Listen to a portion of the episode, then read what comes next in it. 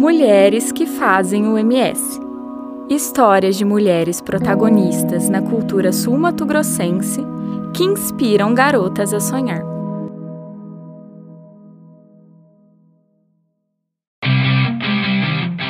Neide Nunes Barbosa, policial militar. Em um lugar não tão distante, no reino de Coxim, nasceu uma menina que recebeu o nome de Neide Nunes Barbosa Centurião. Quando pequena, se mudou para um reino tão, tão distante chamado Costa Rica. Dedicada e estudiosa, essa criança cresceu e, com 17 anos, terminou o ensino médio e foi em busca de seu sonho, ingressando na Polícia Militar de Mato Grosso do Sul. Neide sempre buscou ser educada e criou uma carreira baseada na educação e no bom atendimento ao cidadão.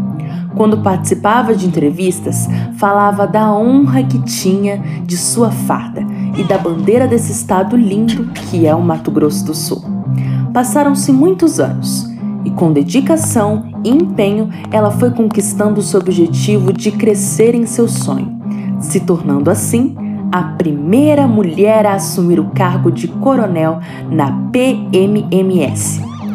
E um dos seus grandes feitos foi a fundação do Centro de Ecoterapia, que já tem 19 anos, local que oferece atendimento terapêutico com cavalos para pessoas com limitações físicas e ou mentais em Campo Grande. Neide valoriza e dá os créditos ao trabalho feito pelas mulheres que começaram na carreira policial que por muitos anos foi vista como profissão de cavaleiros e não princesas. E essa história continua a crescer, pois Neide até hoje serve ao reinado de Mato Grosso do Sul e nos honra com a sua história. 1976